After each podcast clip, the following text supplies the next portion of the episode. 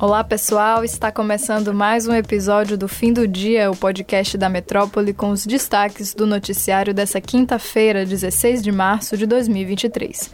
Eu sou Mariana Brasil e comigo na apresentação está a Luciana Freire. Oi, Lu. Oi, Mari. Oi, pessoal. Nosso primeiro destaque é a notícia da morte de uma adolescente na tarde da última quarta-feira, na Avenida Oceânica, no bairro de Ondina, em Salvador.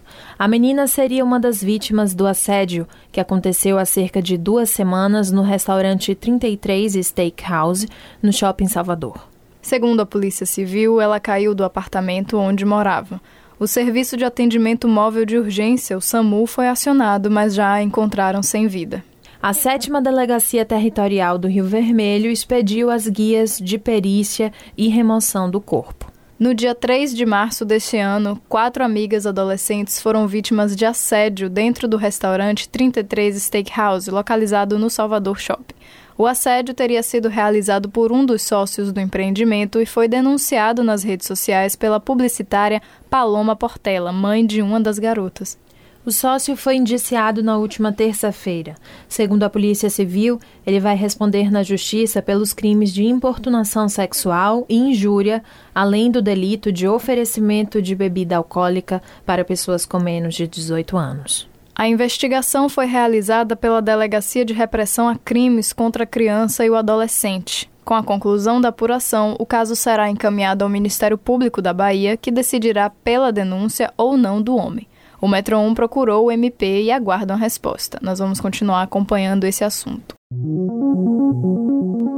A Polícia Federal instaurou nesta quinta-feira um inquérito para investigar o sistema da Agência Brasileira de Inteligência, que no governo anterior monitorou celulares da população. O ministro da Justiça, Flávio Dino, já havia informado na quarta que determinaria que a PF abrisse investigação. Na terça-feira, a agência confirmou que usou um software para monitorar a localização de qualquer pessoa por meio do número de celular durante o governo do ex-presidente Jair Bolsonaro. Segundo a ABIN, a ferramenta não está mais em utilização. A informação sobre a utilização da ferramenta foi publicada inicialmente pelo jornal O Globo. Depois, a ABIN divulgou nota para explicar o caso. E segundo a agência, o contrato que se refere ao uso do programa de caráter sigiloso teve início em 26 de dezembro de 2018, ainda no governo de Michel Temer, e foi encerrado em 8 de maio de 2021.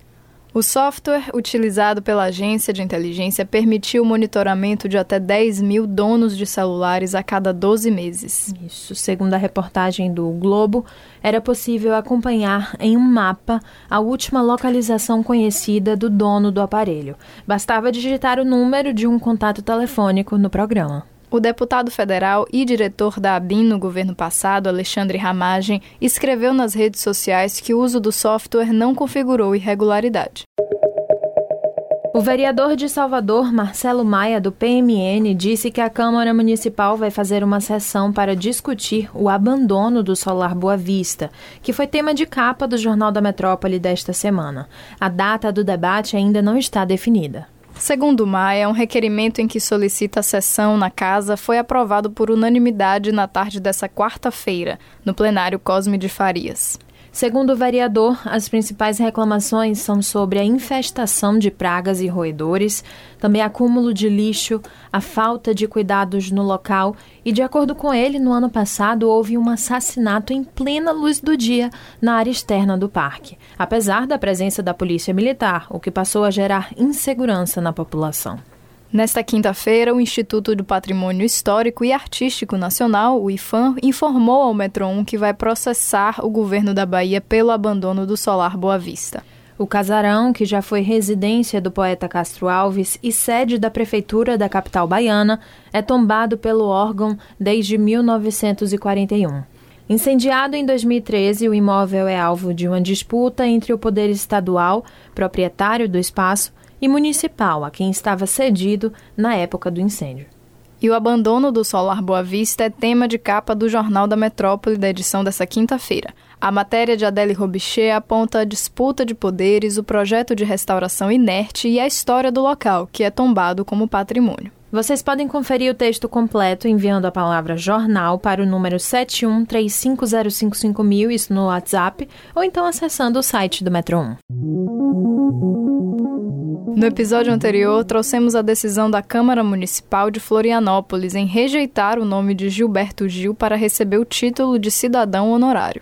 Nesta quinta, a Prefeitura de Salvador resolveu responder e homenageou o imortal da Academia Brasileira de Letras em um post nas suas redes sociais. Na publicação, com a imagem de Gil, o perfil da prefeitura escreveu, aspas, Bom dia para quem tem orgulho de ter Gilberto Gil como diretor de sua cidade. Para quem não tem, só dia mesmo, fecha aspas. Na publicação, a Prefeitura ainda lembra do show especial em comemoração ao aniversário de Salvador, que vai contar com o cantor. Gil se apresenta acompanhado de Caetano Veloso, Ivete Sangalo e Lued Luna. E a gente fecha o episódio dessa quinta falando de tecnologia. O Google anunciou na última terça que deve ter seu próprio chat GPT, em ferramentas como e-mail, Google Docs, planilhas e apresentações de slides. O objetivo é levar mais aspectos da inteligência artificial para os produtos da empresa. Segundo o Google, com os novos recursos vai ser possível resumir e priorizar e-mails, escrever, editar e checar informações no Google Docs, também adaptar textos, também no Google Docs para outros gêneros textuais, gerar automaticamente imagens, vídeos e áudios em slides e usar inteligência artificial para criação artística, isso no caso de designers e também produtores de conteúdo. Os recursos devem chegar em fase de teste ainda nesse mês de março para parte de usuários da Inglaterra e dos Estados Unidos. Depois, as ferramentas serão disponibilizadas para todos os usuários, segundo o comunicado da empresa. O anúncio foi feito dois dias antes de a Microsoft realizar um evento em que também promete anunciar novos recursos de inteligência artificial em seus produtos. A empresa tem investido fortemente na área e a gente segue de olho.